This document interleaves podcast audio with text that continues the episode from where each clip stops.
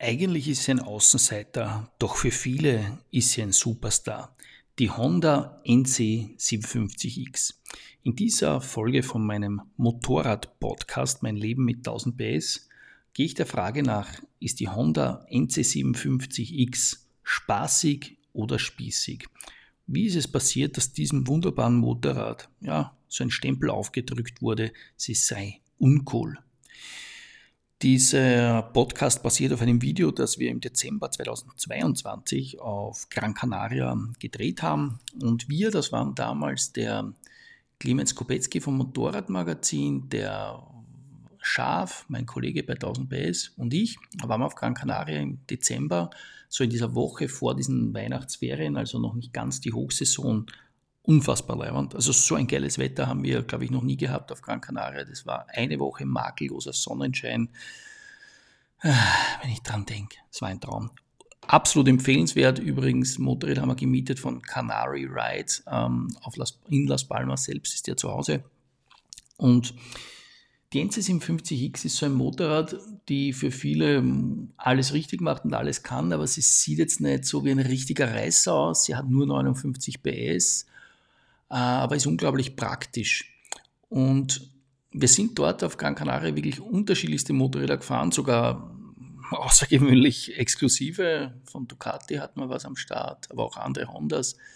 Und es war einfach so eine schöne Zeit. Und es war unglaublich praktisch und es war unglaublich gut. Aber genug gelabert, hören wir selbst rein. Das Video haben wir aufgezeichnet.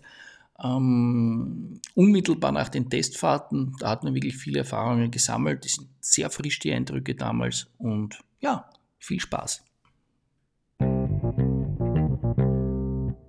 Honda NC750X.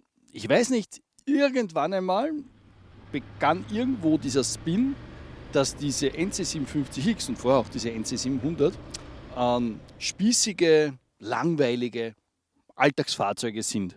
Und da habe ich mir gedacht, jetzt muss ich jetzt nochmal dies, dieser, dieser Frage oder dieser These muss ich nochmal auf den Grund gehen. Ist es tatsächlich so?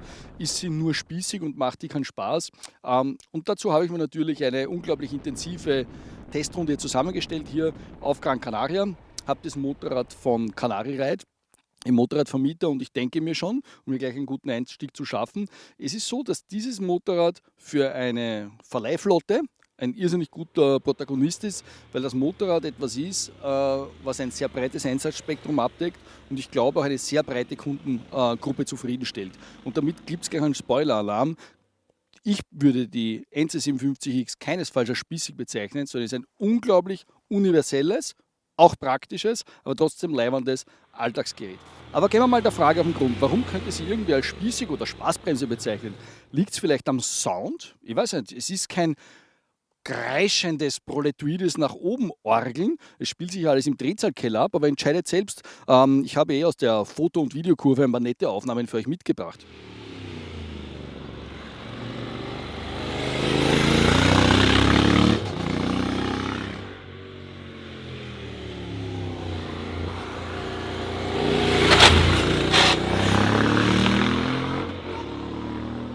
Ist doch in Ordnung, oder? Ich meine, du hast hier aus dem Drehzahlkeller schön Dampf unter der Haube oder unter dem, ähm, ja, unter, was ist es? Ich hätte jetzt schon gesagt, unter dem Tank, unter dem Staufach. Es ist ein schöner, schönes, sonores, äh, souveränes äh, Motor-Ansprechverhalten, Motorlaufverhalten und auch die dazu passende Geräuschkulisse. Finde ich wirklich sehr in Ordnung und da würde man überhaupt nicht in, in den Sinn kommen, dass man die da als Spaßbremse bezeichnet, was dieses ganze Soundthema betrifft. Möglicherweise ist aber auch äh, das Thema Design. Und da muss ich natürlich sagen, man hat bei Honda jetzt auch bei der Farbgebung hier jetzt nicht ganz groß in die Trickkiste gegriffen. Es ist, jetzt wäre man fast nett, über die, über die Lippen gerutscht, weil nett ist ja der kleine Bruder von Scheiße, sagen die Leute immer. Aber es ist natürlich sehr zurückhaltend und das ist vielleicht so ein bisschen der Grund, ähm, warum sie da ein bisschen unter Wert geschlagen wird beim Coolness-Faktor, äh, weil Honda das vielleicht auch bewusst so macht mit diesen Farben, äh, nur nicht zu dick auftragen, aber möglicherweise auch dieses Form follows Function Thema. Du hast halt hier ein wirklich praktisches Fahrzeug. Ich weiß, für die NC-Fahrer ist ja das eine ganz ähm, klare Geschichte, aber Leute, die dieses Modell nicht kennen, Kinderlein, hier ist ein Helmfach und ein riesen Kofferraum, wenn man den Helm gerade nicht reingeben muss. Wenn man jetzt hier reinfilmen würde, würde man sehen, er sieht aus wie ein typischer Kofferraum, komplett zugemüllt. Also wenn man viel Platz hat, hat man auch viel Unrat, den man drin verteilen kann. Ähm, und natürlich wird das Motorrad dann natürlich auch ein Stück weit rund um diese Features und diese zugängliche tiefe Sitzposition, um dieses Staufach, um diese aufrechte, angenehme, versammelte Sitzposition, wird dieses Motorrad natürlich auch ein Stück weit rund um diese pragmatischen Features konstruiert und dann ist man wahrscheinlich etwas eingeschränkt, was die Aggressivität des Designs äh, betrifft. Aber vielleicht möchte sie auch gar nicht aggressiv sein, weil das vom, vom Optik her, weil sie ja auch vom, von den Gebärden und vom, vom Ansprechverhalten und von dem, wie sie tut und wie sie ist, kein aggressives Motorrad ist. Du hast 59 PS, die souverän, direkt, angenehm dosierbar aus dem Drehzahlkeller in Erscheinung treten. Und da muss ich gleich Leute ähm, ja, wie soll ich sagen, wieder auf den richtigen Kurs bringen, die vielleicht früher mal die NC700 ausprobiert haben. Weil bei der NC700 ist es auch mir so gegangen, dass mir die Drehzahlreserven zu gering waren. Da lief ich manchmal in den Begrenzer, da war mir zu wenig Reserven da, zu wenig Drehzahlband da. Und das ist jetzt bei dem neuen Motor an der NC, also neu ist jetzt schon wieder gibt es jetzt schon ähm, zwei Saisonen, ähm, das Motorrad. Und jetzt ist es so, in der 57 in der aktuellen Ausbaustufe, hat das ein schönes, angenehmes Drehzahlband, wo du 59 PS als Vortrieb zur Verfügung hast, ein schönes Drehzahlband zur Verfügung hast, wo du ja, auch das Motorradfahren genießen kannst. Apropos genießen, wir fahren hier ähm, Gran Canaria im Süden der Insel, die vermutlich beste Strecke. Weißt du den Straßencode scharf? NC, GC200, GC200, Pflichtprogramm für alle, die hier mal auf Gran Canaria Urlaub machen mit dem Motorrad. GC200, ähm, eine echte Spaßstrecke und da muss ich sagen, da ist mir vieles zu dem Motorrad eingefallen, aber keinesfalls, dass sie spießig ist. Das Motorrad ist linientreu, also du kannst sie treffsicher dirigieren. Du erwischt schön den Radius, du kannst früh ans Gas gehen, hast das Motorrad früh in einer Position, dass du den Gasgriff melken kannst und schön diese 59 PS auch zu gelten bringen kannst. Du hast eine angenehm zu dosierende Bremse. Du hast vielleicht ein bisschen ein direktes Ansprechverhalten vom Gasgriff, so auf den, wenn du im ersten Gang da irgendwie in der Stadt rumstocherst. Das hat mich ein bisschen gewundert, weil es ja doch ein zugängliches Fahrzeug ist. Ähm, aber da würde man keinesfalls spießig in den, in den Sinn kommen. Und du hast ein Fahrwerk, das sicher eher auf der komfortablen Seite ist, insgesamt. Und da gibt es auch Leute, die sagen, ja, wenn man dann sportlich fährt, ist die Schräglagenfreiheit irgendwann am Limit. Ja, also ich muss gestehen, ich habe dann hier auf diesen herzhaften Kurven das eine oder andere Mal den Fußrast ein bisschen gekratzt.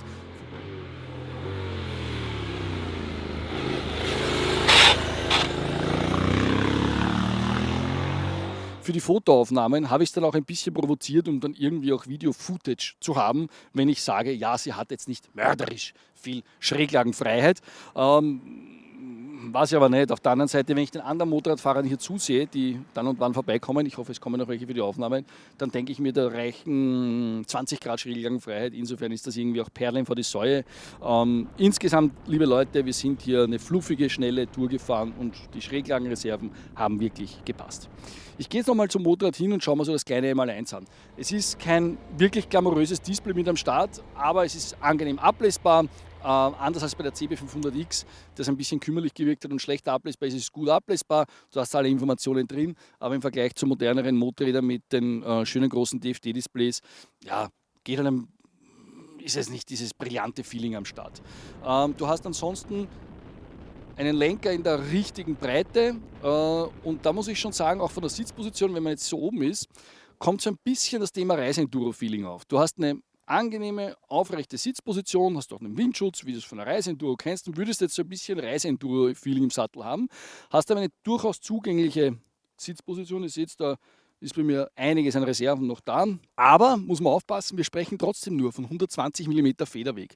Und das ist etwas, wo vielleicht Leute, die von der Optik her denken, ja, das ist so ein bisschen eine zurückhaltendere Reiseenduro, muss ich sagen, die werden enttäuscht. Es ist absolut keine Reiseenduro, es ist viel näher an einem Naked Bike dran, weil mit nur 120 mm Federweg und auch von der Abstimmung her bist du schon bei sehr gemächlichen Offroad-Passagen schnell am Limit. Das, ich glaube auch nicht, dass das der Anspruch ist. Du kannst schlechten Asphalt fahren, das ist okay, aber bitte legt mir die Maschine nicht in, die, in diese Reise-Enduro-Schublade, sondern das ist ein Fahrwerk, also ein Fahrzeug, das einfach eine angenehme Sitzposition hat, das praktische Elemente mit dran hat, wo du eine schöne, leibende Motorradfahrersitzposition dran hast, wo du dich nicht quälen musst, wie bei vielen Naked Bikes oder den Supersportlern äh, sowieso.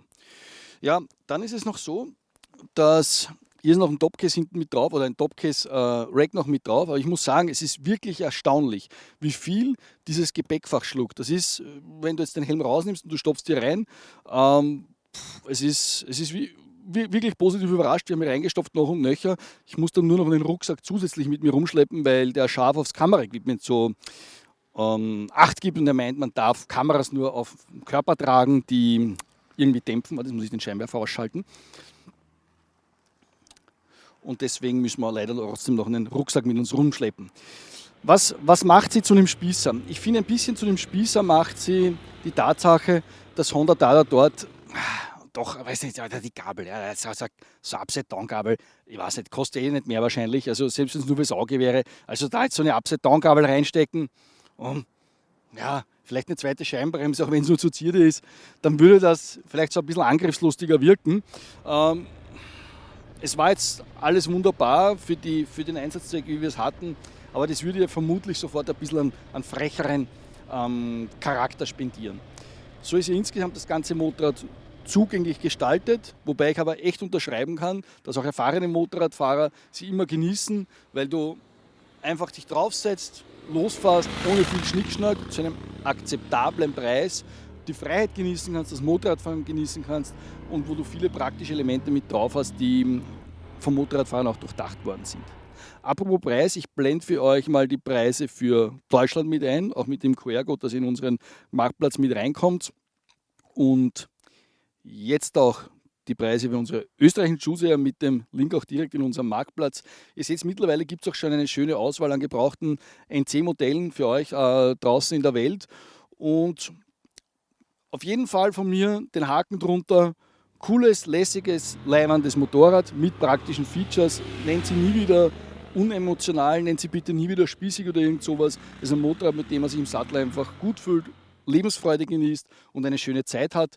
Und ja, ich persönlich hätte mir natürlich so ein paar coole Gadgets da bei der Gabel und bei, den, äh, bei der Bremse gewünscht. Ich gehe jetzt noch mit euch gemeinsam den Walkaround. Äh, das Einzige, was man noch sieht, ist, dass hier schon Kratzer mit dran sind. Offensichtlich gab es schon Kampfspuren äh, im Verleih, ist ein, Mot ein Verleihmotorrad äh, von Canary Ride. Aber auch das spricht für die NC750X. Sie ist NC750X. Sie ist offensichtlich schon mal gelegen und außer den Kratzspuren hier und hier und hier ähm, ja, ist da alles in Ordnung. Und es ist auch so, wenn man mit dem Motorrad fährt, das hat ja schon die zweite Saison, fühlt sich an wie neu. Also ist alles, da ist nichts ausgeleiert, da ist nichts, billig, das ist, ist wirklich lässig. Es ist auch hier, wenn ich jetzt noch gleich die Brücke schlage zur, zur CB500X, es sind schon ein paar Elemente so, dass man sagt, ja, der Aufpreis ist spürbar, es ist hier eine bessere Sitzbank mit drauf als an der CB500X. Es fühlt sich das Motorrad insgesamt souveräner an und das würde mir auch als erstes Eigenschaftswort zur NC57X äh, einfallen. Sie hat insgesamt für mich ein souveränes, Gesamterscheinungsbild, dass du oben sitzt und du denkst, puh, das ist ein Motorrad, mit dem ich richtig viel machen kann. Ein souveränes, ein souveränes Motorrad, mit dem man noch gerne fährt.